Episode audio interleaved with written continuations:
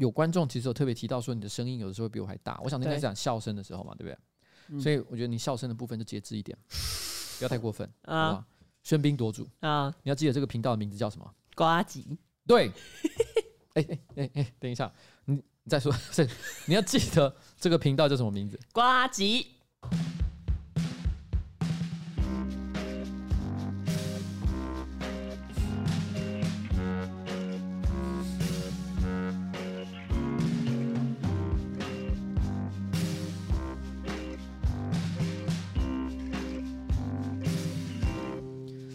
我是上班不要看的呱吉 A.K.A 台北市议员邱威杰。今天是我们的新资料夹 Number Forty One，在我旁边是我可爱的小助理彩玲。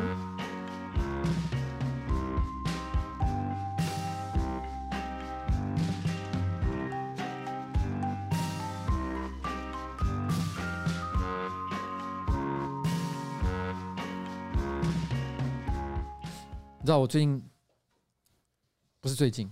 大概一两个月前，我就想过这个问题了。嗯，就是如果有一天你的存在感越来越大，嗯，因为现在其实有很多观众会留言说，我今天呢之所以留言，不是为了呱吉，是为了彩铃。嗯，是不是有人会讲这种话？嗯，然后呢会说，其实我喜欢的不是呱吉，我喜欢的是彩铃。嗯，可是我都认为，这这些留言的人呢，有百分之可能也许八十以上的几率吧，他们只是想 cos 我。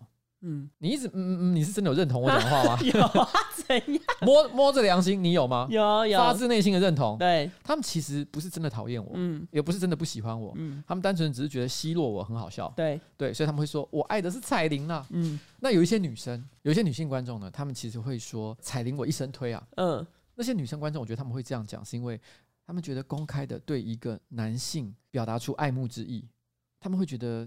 也害羞，对他们说不出这个话，嗯，所以他们会觉得喜欢你很安全，嗯，她的老公、她的男朋友，这个社会世俗的眼光都不会谴责她，所以我觉得这种大家都觉得彩铃很棒的现象，都来自于这一点，嗯，但是如果假设有一天彩铃的存在感越来越大，越来越大，越来越大，大到某个程度的时候，我是不是得要考虑把这个频道改名叫瓜吉与彩玲？干嘛还要这样？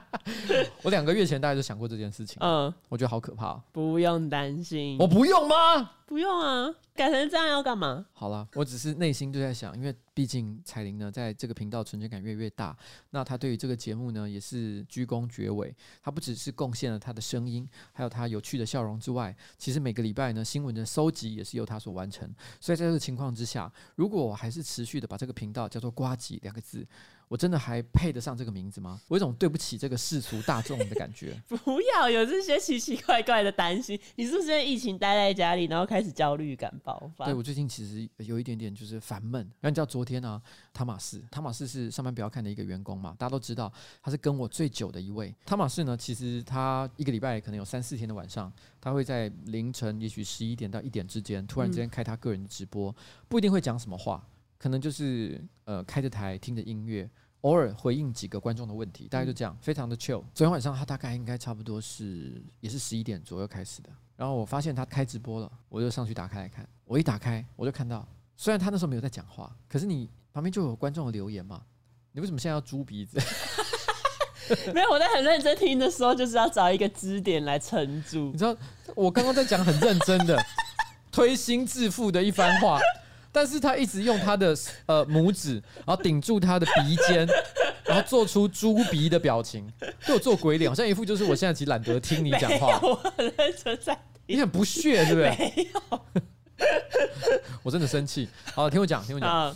然后那时候我就看，因为我就会先看观众留言，去了解他刚刚在讲什么。嗯，观众一片都在讲老板，他很明显就是之前在聊老板的事情，然后呢，显然也是讲了一些坏话。有些人说啊，可能你上辈子欠他，可能如何如何如何，你知道我的意思吗？感觉像是他在抱怨一些东西。对，我本来心想说，哎呀，这个是他个人的小天地，我就不要在这边废话。对，所以我就什么都没说。然后呢，我就把那个那个直播放在边边去做自己的事情。我这样放了差不多二十分钟。嗯，回过头来看，还是一片都在讲老板的事情。是要讲多久？因为我这个人哈记忆力还算不错，嗯，所以有一些在我们那个频道上的一些老面孔、老 ID，嗯，也都出现在那里。然后我还看到有一个人写什么，你知道吗？写什么？老板的音乐品味真的没话说，但是我还是比较喜欢听汤马士说话。我心里想，这个家伙狼子野心啊，居然在偷挖我的墙角。然后呢，我后来看到他说了一一句话，嗯，他说啊，哎，我上辈子可能真的欠了我老板什么，所以我现在这辈子呢才会堕入社畜生道。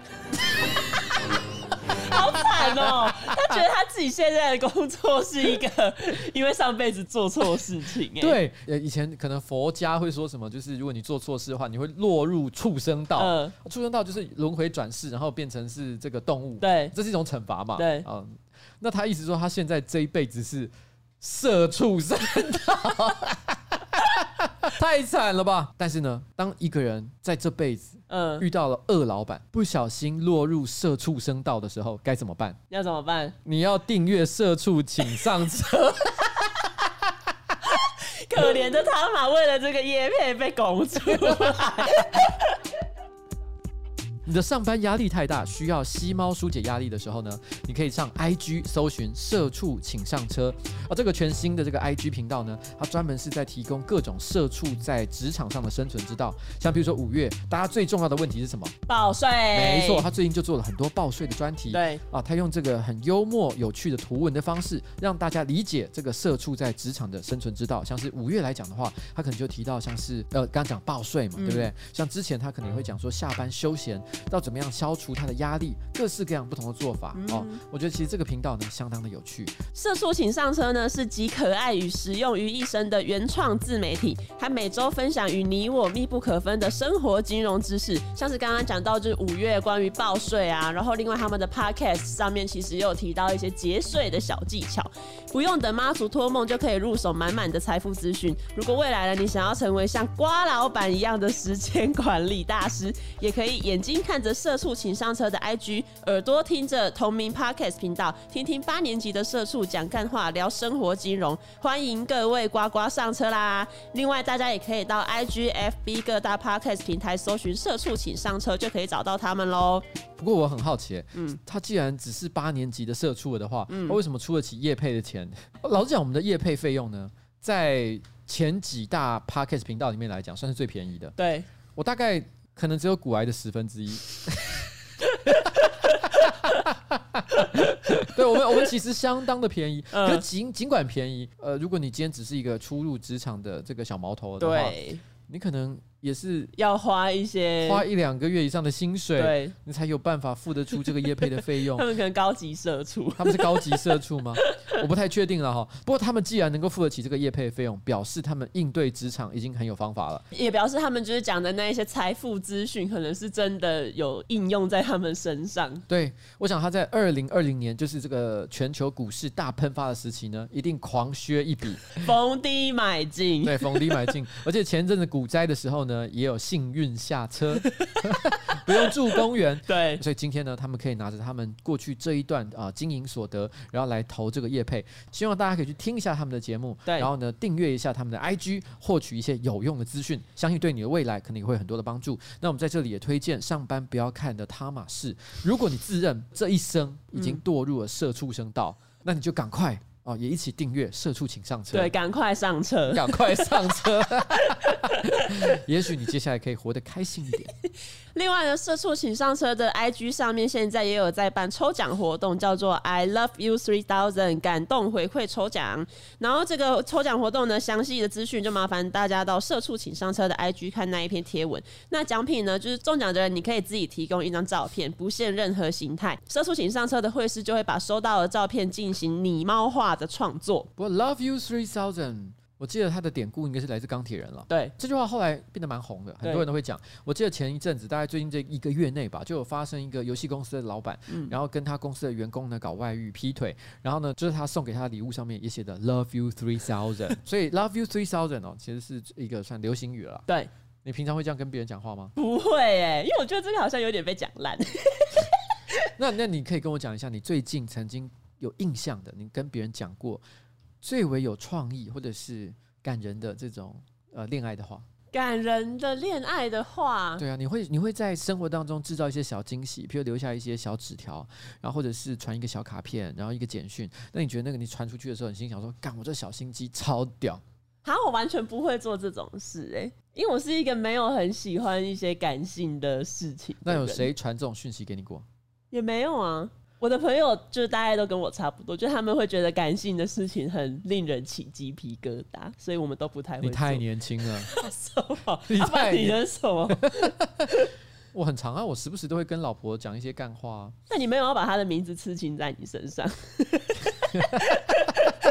等我六十五岁、七十岁的时候再说，好不好？好。我有阿兹海默症的时候，我一定会做这件事情。好。哎、欸，可是我我坦白讲，我以前想过这个问题。哎，如果我发现我阿阿兹海默症已经是，譬如说，或者是有类似像这样的问题，已经是不可逆的情况的话，嗯、我觉得有可能我做不到了。嗯、但是我想要尝试给自己一个心理建设，就赶快去死。因为坦白讲，我没有小孩。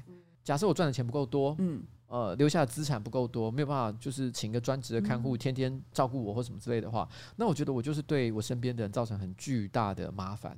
对，而且也不一定有人愿意这样子每天照顾你。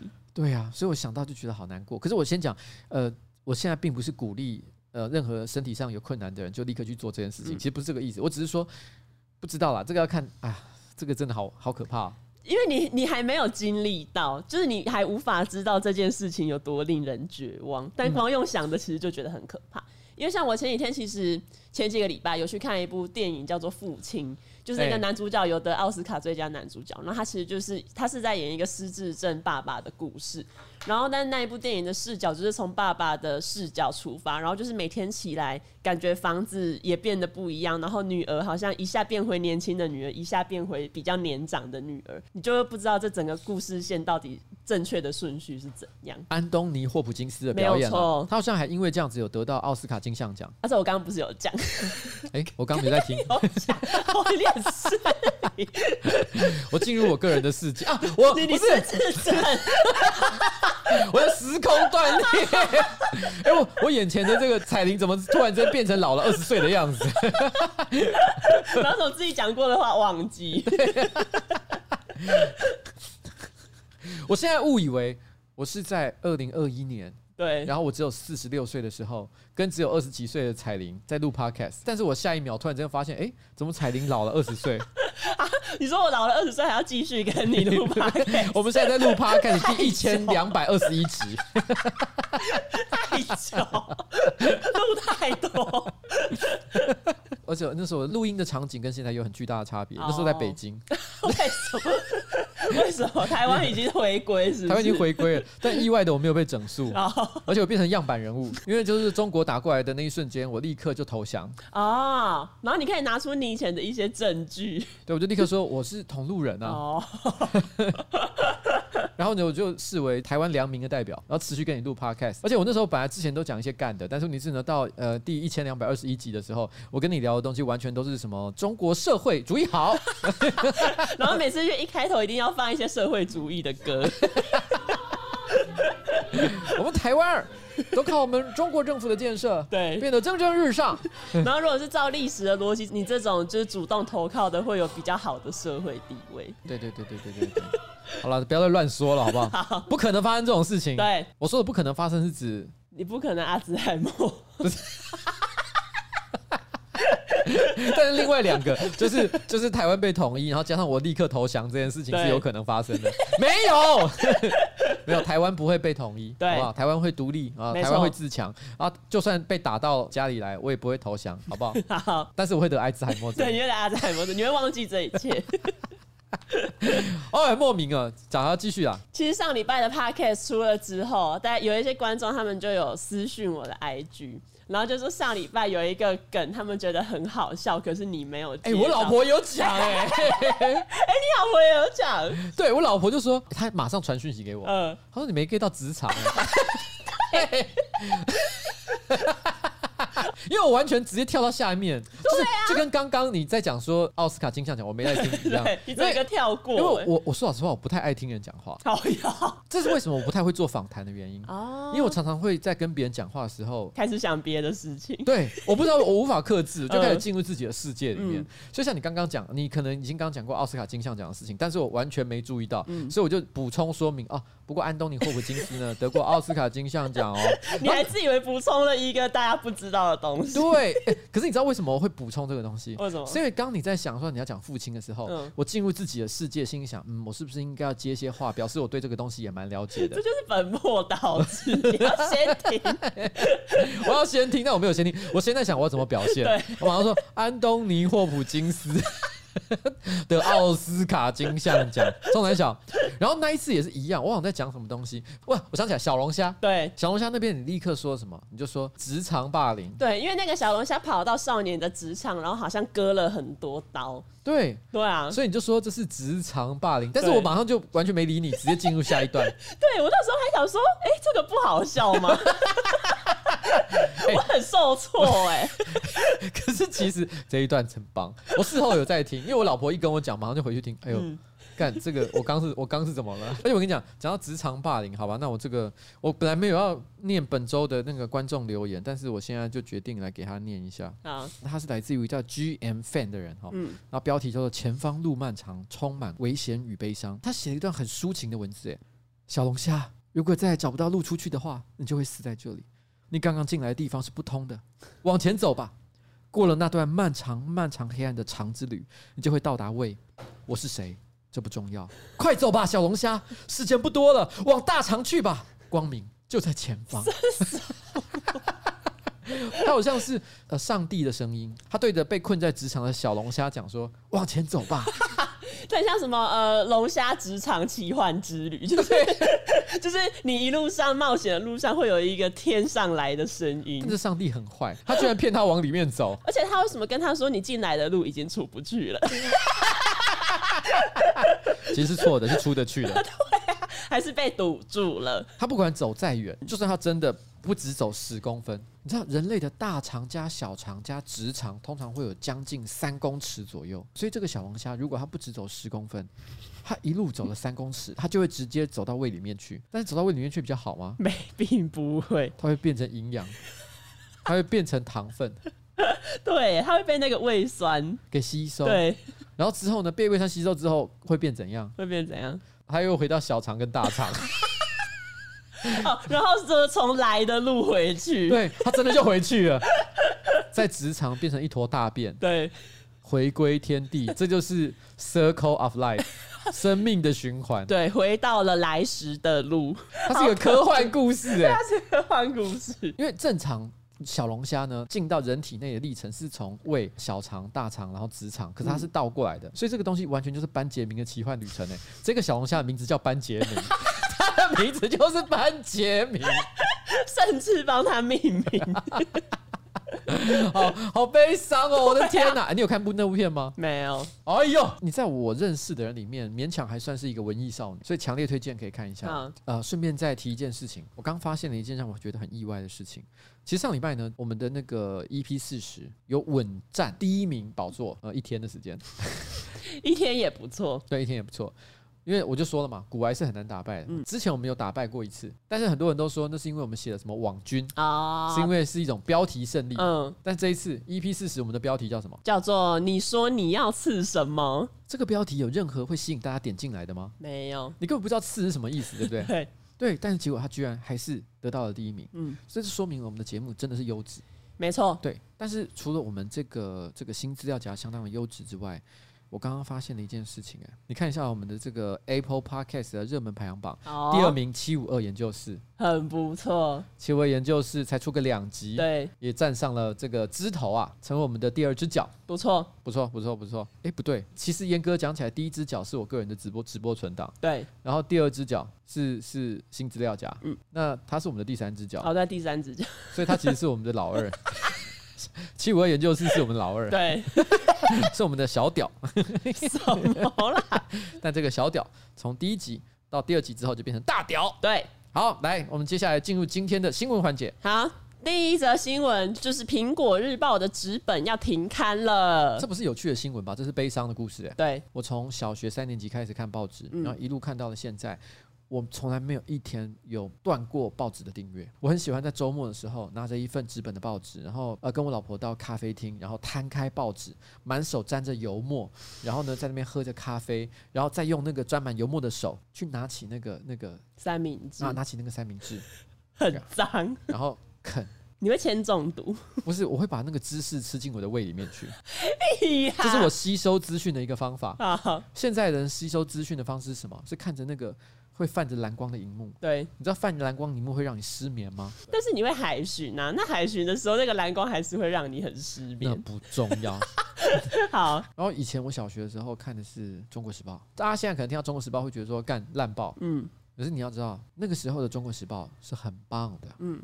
大概差不多我念大学的时候，每况愈下，这个《中国时报》呢越来越不能看之后，我就改订《苹果日报》。那《苹果日报》说说起来也大概订了快要二十年，然后他今天突然之间就说啊，我要关门，不是这个整间公司关门，它只是纸本不再出版。不论如何，哦，《苹果日报》就这样销声匿迹，让人觉得有点遗憾。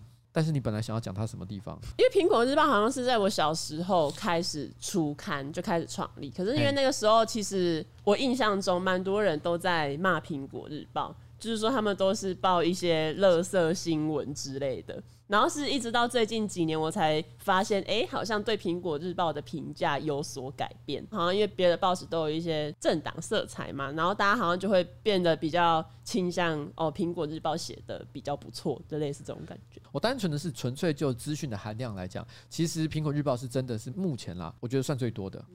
但是它的确会有很多三色星的，或是没有什么营养的内容，嗯，主要是基于商业上的考量。有时候就是要录 podcast 或者做影片，不是要上网找新闻。对啊。然后我发现苹果日报算是就同一个新闻，它会是所有网媒里面写的最详细的。而且就是如果之后那一个新闻有一些后续，苹果会继续把后续更新在新闻里面。哦。对，所以我之后找新闻，我都会顺便看一下苹果日报怎么写。我们这一集有接两个不同的业配吗？听起来很像在帮苹果日报夜配，其实没有。我对苹果日报还有另外一个印象很深刻的点，就是他们总是会把明星的照片拍得很丑。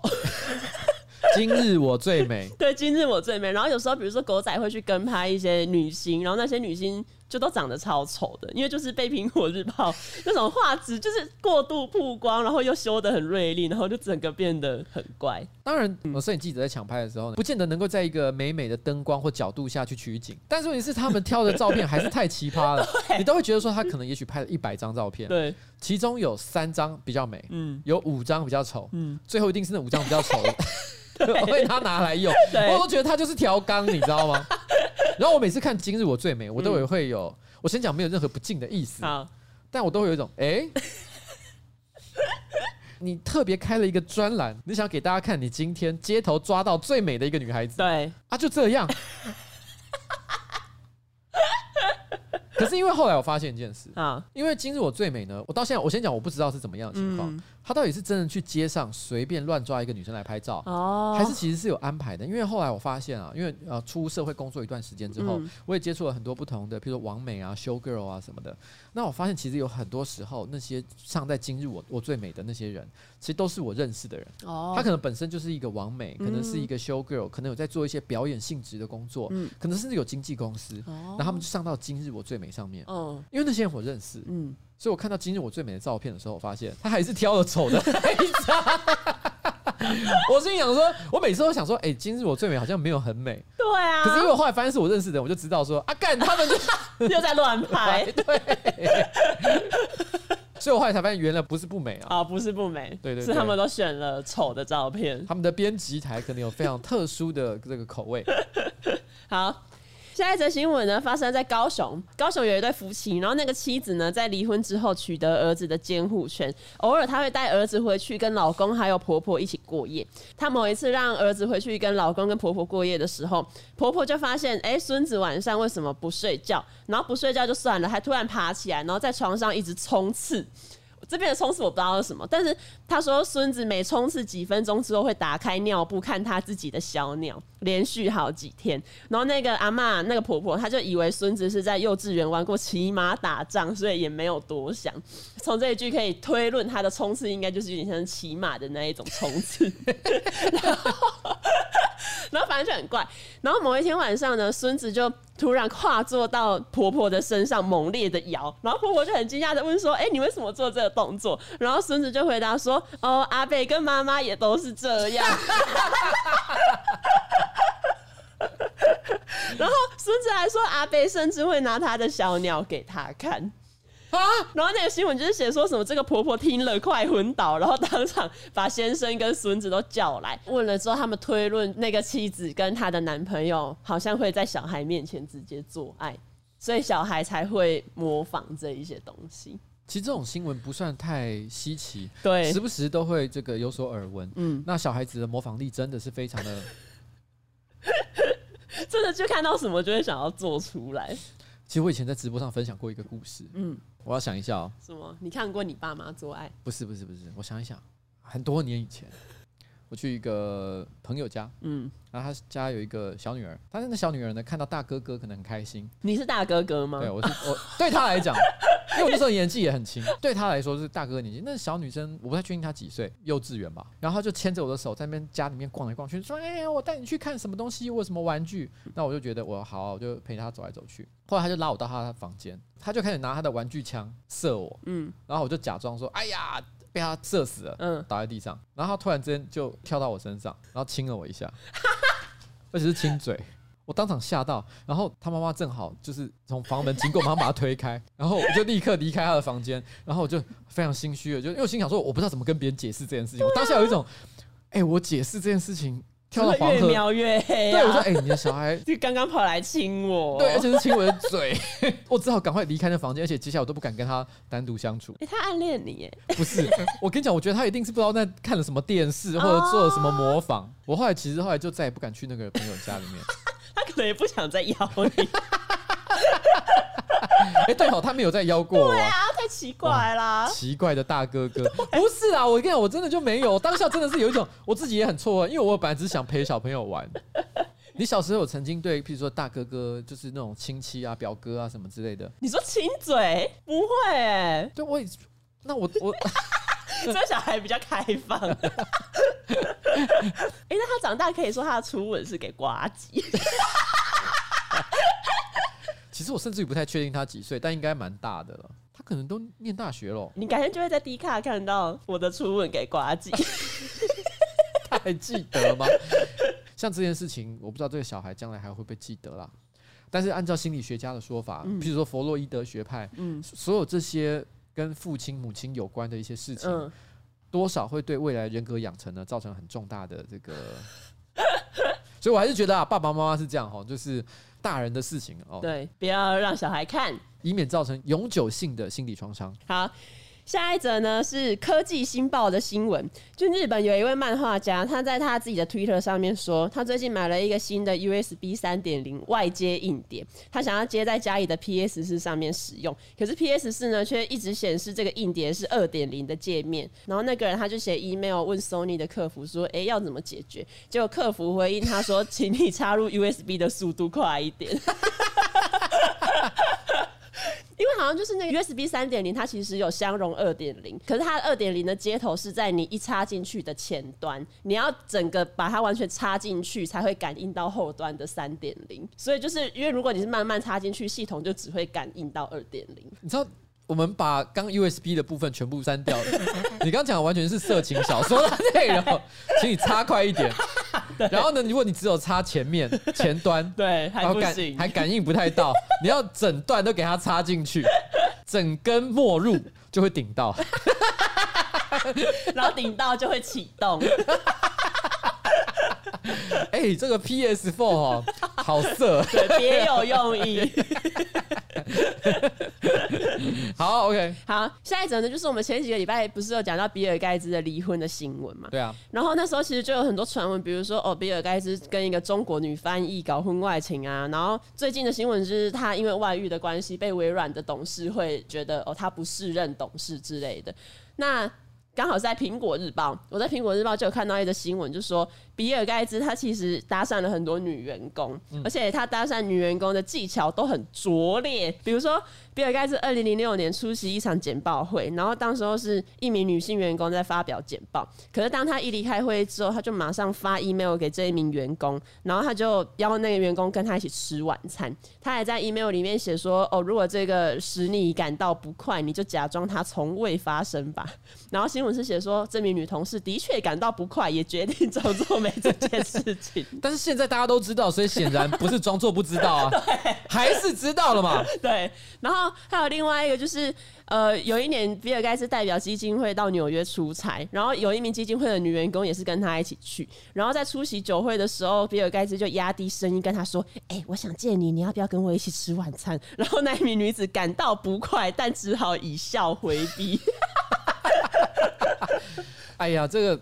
看到这些内容的时候啊，你不会想要严厉的谴责比尔盖茨？对，我也是。虽然说这个行为，就如果你是跟一个下属，然后也是不熟的下属，我就会觉得哎、欸，有点怪怪的。可是如果你想到甚至有权势性交之嫌，对。可是因为你又想到他好像。连交个朋友都不太会，就会觉得有点可怜。好像呃，虽然现在他不是了，对，但是他曾经也是全世界最有钱的富豪。我并不是要合理化这个行为，对。但是你要想，他拥有这个世界上最多的财富，嗯，经营一家全世界最重要的公司，在这个情况之下，他稍微有一点点膨胀，觉得好像我可以对我过去曾经不被大家所喜欢的人生做一点点报复，想要让自己变成一个受欢迎的人。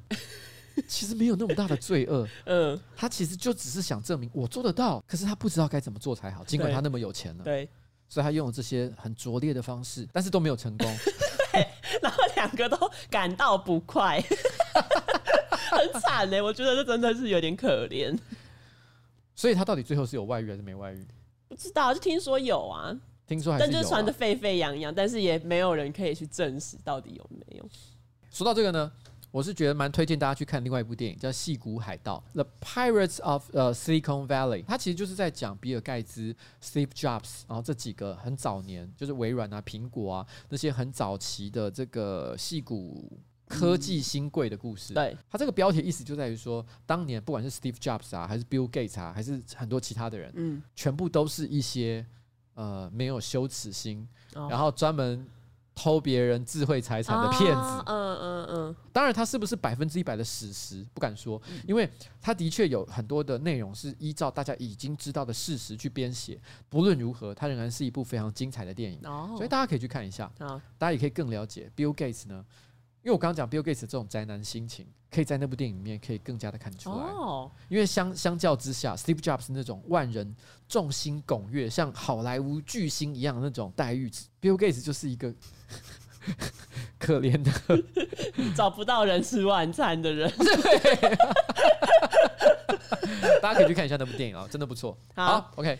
下一则新闻：瑞典有一位成人电影导演 Erica Lust，他在西班牙的巴塞隆纳开设成人电影制作公司。可最近因为疫情的关系，他制定了一条新的政策，就是在办公室里面设置自慰专区，然后开放他的三十几名员工每天呢有三十分钟的时间可以使用那一个自慰专区，以缓解因为疫情而带来的焦虑。但我我蛮好奇的是，他的员工真的会使用这个东西吗？我就不知道，因为你知道，你走进去代表你要自卫，然后就大家就说：“哦，你看那个人走进自卫专区。”因为我自己也从来不避讳我会自卫这件事情，我直播上会讲啊、嗯、，Podcast 里面也提过啊，嗯、然后上班不要看的影片，我们还拍、啊，我们还拍过一支影片叫“靠靠醒，靠靠睡”，嗯，对不对？对，所以我们从来不避讳自己有在自卫这件事情。对，可是突然之间。你要让别人知道，right now，对，right here，我要去自慰。哎、欸，这个问题就像你知道，其实，在日本有一些厕所，嗯，当你在小便的时候，他会放古典音乐啊，你知道为什么吗？要盖住那个尿尿的声音。对，嗯，所以这个叫做呃，那个还有个专有名词，好像叫做文明文明音乐还是什么之类的。哦，是啊，我不反正反正意思就是说。以前我们都会觉得尿尿声音啊，不得已给别人听到就听到，反正这是自然的排泄。可是人越来越进入有文明的状态，我们就越来越想掩盖自己排泄的事实。哦，而同理可证，我连大便的味道、小便的声音都不想让别人知道了，我为什么会想让人家知道我现在正在打手枪？对啊，而且就是你知道，你走进去，你等于是在昭告整间办公室的人说。就是现在哦，我要进去。对，而且我很久以前有发现过一次，大概在差不多十几年前，我跟我老婆没有交往很久，三五年前吧。绝大多数人在手淫的时候，你一定可能有在看一个 A 片，脑海中在做某一种性幻想。但大家摸着良心讲，九成一定都不是你的老婆、女朋友，不是你身边的伴侣。嗯。因为你都在幻想状态了嘛，嗯、一定是在想象另外一个东西，哦、另外一个人，嗯、另外一个非常色情的情境。但我是一个不太会掩饰自己心情的人，嗯、所以我曾经在可能是就是在自慰的时候，不小心就讲出了一个人名，我老婆听到，哎、呀她说：“你刚才讲什么？” 你需要自慰专区，所以我现在后来我就做了两件事情。嗯。呃，两个训练，一个是我在自慰的时候一定要不停的确认，就是每隔可能几秒确认说，我刚没有发出声音吧，就是要抑要抑制自己讲出声音来的冲动。嗯。第二件事情就是我平日都有在训练，嗯，每当我想要叫出一个人名的时候，一定要叫我老婆的名字。哈，你知道，通常大家平常都在训练一些什么，比如说工作的技能啊，然后或者是一些思考方面的训练，然后你训练的是自慰的时候不要叫出别人的名字。这时间用错了耶！我只我只能说，哎，我只能说做人真的好辛苦哦，蛮累的，蛮累的。来来来，这个时候，哎，难得的机会，东叶，东叶好了吗？好，你在干嘛？为什么在那边弄卫生纸？兜兜。哎呦，上班别这么恶心的事情啊！好来，东叶，我问你，你最近一次自慰是什么时候？嗯，很久很久以前。屁啦，怎么可能？多久？可能是上次上次回高雄了吧？上次回高雄那还好啊，你上次回高雄应该也是一个月内的事情啊。但是因为我最近回高雄都是当天来回，所以是更可也有可能是更久以前。谁到底是？但为什么要回高雄才可以？在台北的空气没办法让你自慰吗？因为家里有室友，实在不方便。可是室友应该可以谅解吧？自慰不是男生很正常，尤其是你才二十来岁。当然这是心理洁癖，因为当知道室友跟自己处在同一个空间的时候，就会觉得在这件事情很怪。好，那我这样问好了，那你上一次回高雄，你有做自慰的时候，你脑海里想的是谁？我想的是天与地，感谢这个天与地赐给我生命及性欲。你想的是耶稣吗？我圣母玛利亚。有可能。好，那你来念一下万福玛利亚，好不好？感谢一下你的上帝。万福玛利亚，满被圣宠者，主与尔偕焉，女中尔为赞美，而胎子耶稣并为赞美。天主圣母玛利亚，为我等罪人，惊奇天主及我等死后，阿门。好，我们谢谢我们的东叶小王子。我问你哦，你从你的角度来看啊，嗯，你觉得如果有一个男的啊，假设是你男朋友好了，嗯，他自慰的时候，他幻想的是一个 A B A B 女优，跟他幻想是圣母玛利亚，你觉得谁比较变态？你会谴责哪一个人？玛利亚吧？对啊，为什么要幻想圣母玛利亚？对啊，而且这个有好幻想吗？就是。就我无法把圣母玛利亚跟那一些会让人起性欲的女性连接在一起。三岛由纪夫呢，曾经就在他的小说里面，其实写过他对很多不可思议的对象意淫的哦内容。嗯，譬如说对名画里面受着苦难的耶稣，就是可能头上戴着荆棘冠流血啊，然后美好的那种。肉体啊，什么之类的，他我记得他就写过一些像这样的，就是他就单纯的看着那个幅画，美好的胴体，然后产生了一些遐想。嗯，但他写的非常文学性啊，然后非常的好看，说明了这世界上呢，我觉得这个这个想象力真的是，哎，我怎么从讲到这里啊？我们本来是讲自卫专区嘛，对不对？我们讲自卫专区。讲到自卫对象，就让我想到我之前有看过一部影集，叫做《黑袍纠察队》。我先讲，以下会有略微的暴雷情节，可是因为它算是里面最经典的剧情，我想大部分人应该都知道了。对，就是里面有一幕，就是祖国人他在打手枪，可是他打手枪的对象不是人，是整个美国。他对美国去做意淫啊？对。哇，然后其实所以说明这个人的这个性幻想能力是真的非常的复杂。对，你有可能对所有的事物产生兴趣。对，好了，那这以上呢就是我们这个针对自卫专区的一个讨论。那到底台上班不要看，要不要设自卫专区呢？答案是不要，我觉得不方便了。而且射了也只会变成蚊子专区，就是没有人会真的走进去啊。不然除非是走进去只是为了睡午觉之类的吧。你要睡在别人。自慰过的地方，YouTube 电影馆。哦，对，的确就是，对，就是 YouTube 电影馆。笑死！好了，OK，好，我们下面。好，下一则，下一则是疫情相关。前几天有一个新闻，就是呃，有一名新北市的国中生，他是确诊的个案。然后媒体呢就在防疫记者会上面发问，说，呃，那一名确诊国中生的国中。有要求校排前一百名的国三学生要留下来参加收费的晚自习，等于说是那一百名，因为可能来自各个班级嘛，那记者就质疑说，哎、那这一名确诊的国中生有没有在这一个一百名里面？那那一百名学生有没有被框列？然后，然后那时候庄人祥，庄人祥他就是有点尴尬的会说，哦、我不知道他讲这个会不会比较不好意思，不过那个学生没有在前一百名。我觉得记者问这个问题也算是好意，对，因为他担心说这个确诊的国中生呢，如果他有参加那个前一百名的自习会，对，这样范围就很大，因为他可能就会这这一百个学生又会再把他带回到各班级里面去，但是没想到。他们真的很遗憾的回答说：“不好意思，他只是一个很普通的，没有在一百名。这个学生本来可能也不见得很在乎自己的成绩，对。但是那一瞬间就觉得说，我没有要你讲这个，我没有让你讨论这个东西，你为什么一定要讲出来？突然被爆料说，哦，那个学生没有校排前一百名，而且那个学校呢，可能学生人数很少，只有一百五十个人。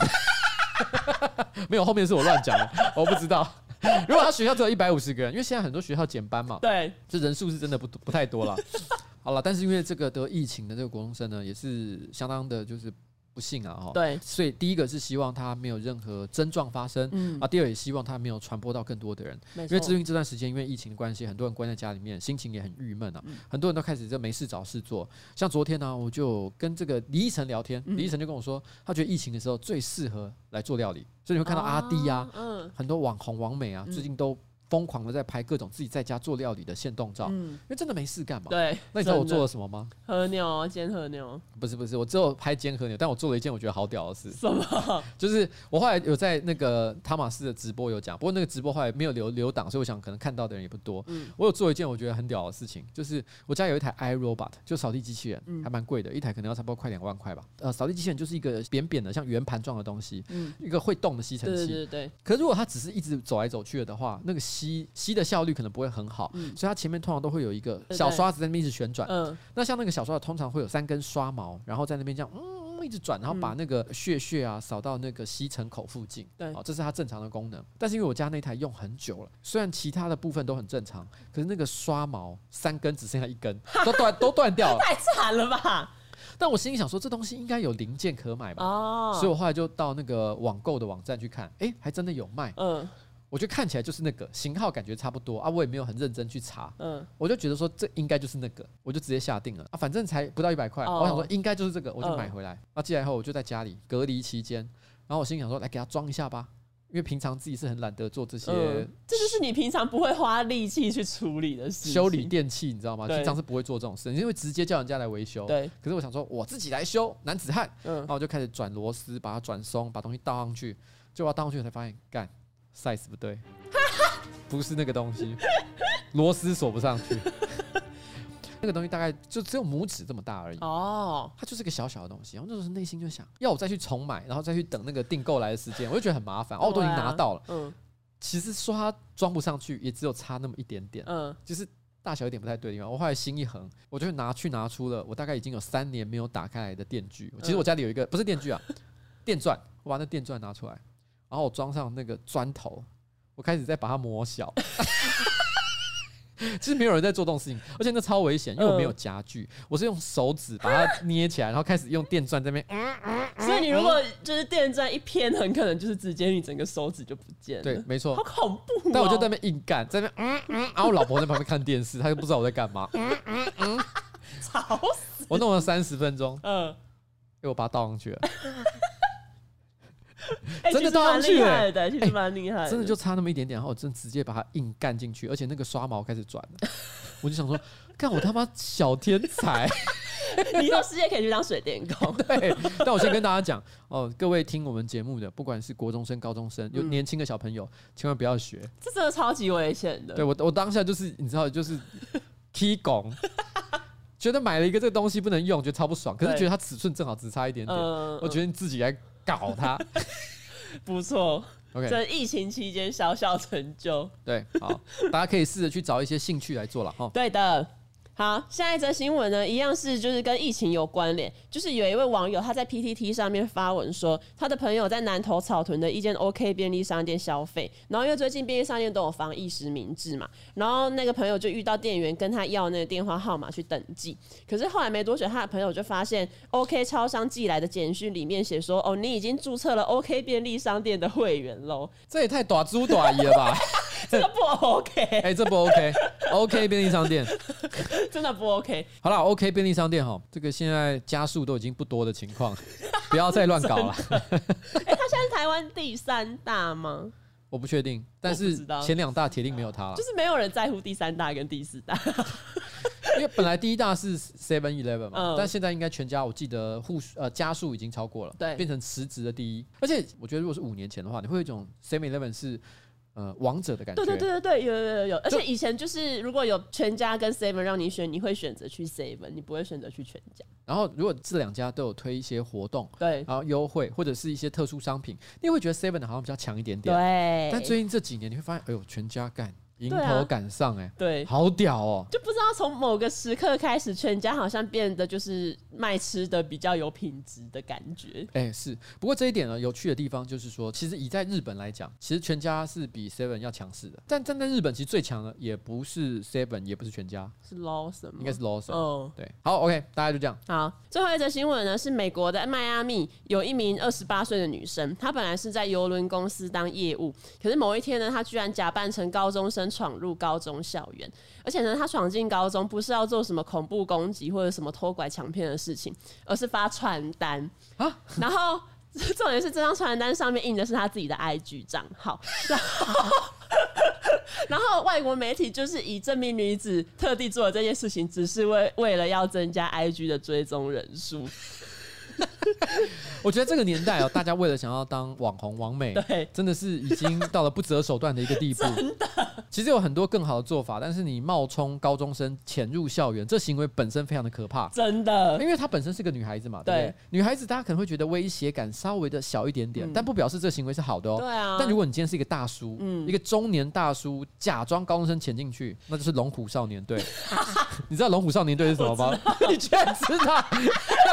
强尼戴普。对，强尼戴普他们的成名作，那是一个电视剧。嗯，然后强尼戴普呢，那时候他很年轻，然后他就他就是演是那种好像洛杉矶的警察吧。嗯，他们有三个洛杉矶的警警察，那他们为了要办案，所以他们就假扮成高中生，到高中校园里面去 卧底。所以其实那时候后来不是像周星驰也有拍一部片，呃，那叫什么？哦，《逃学威龙》其实也是类似的一个概念，就是明明是大人，但假装高中生潜入校园。嗯，哎，怎么可能有这种事情？对啊，我觉得有些女生因为打扮起来是真的可能有点难以分辨，但男生真的老了就是老了，对，那我勾脸就会超级明显的。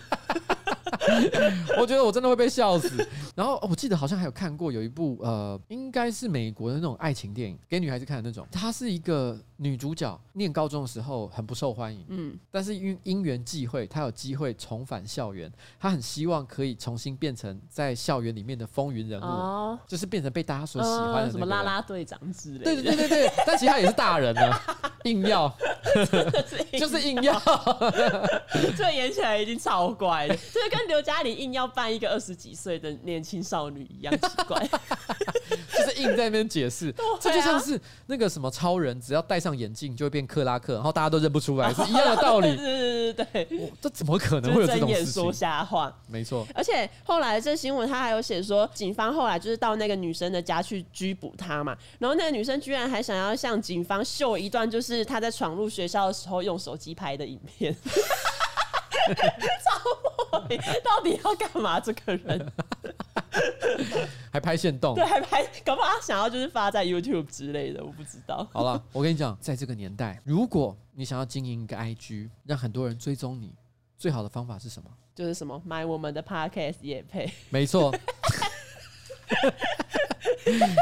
上班压力太大，你需要吸猫疏解压力吗？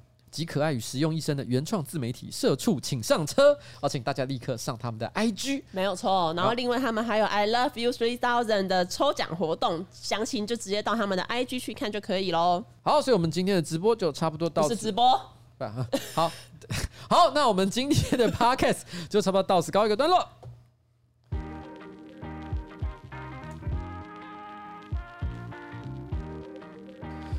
哦，今天录的真的好累，没错，因为疫情期间哈，做什么都觉得比较累。哎，我说真的，你知道心情郁闷吗？不是，你知道我昨天不是直播吗？嗯，我直播八个小时。哦。然后你知道我从头到尾戴口罩，嗯，你知道戴口罩讲话八个小时有多累吗？哦，我讲到后面，我讲到后面要断气耶。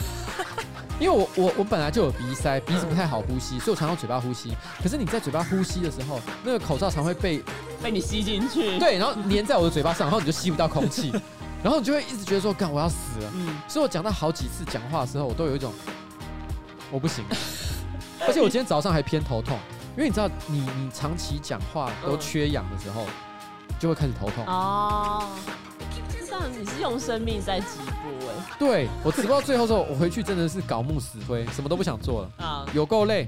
好了，跟大家说再见了。啊，拜拜。拜拜拜拜拜拜拜拜，哎，大家疫情啊，都要那个注意身体健康啊，没错，戴口罩，勤洗手，对哦，好好待在家里面哦，不要乱跑，然后考一百名以内。然后不要乱跑去高中，对，假扮成高中生，对，然后 OK，不要去偷人家的电话号码。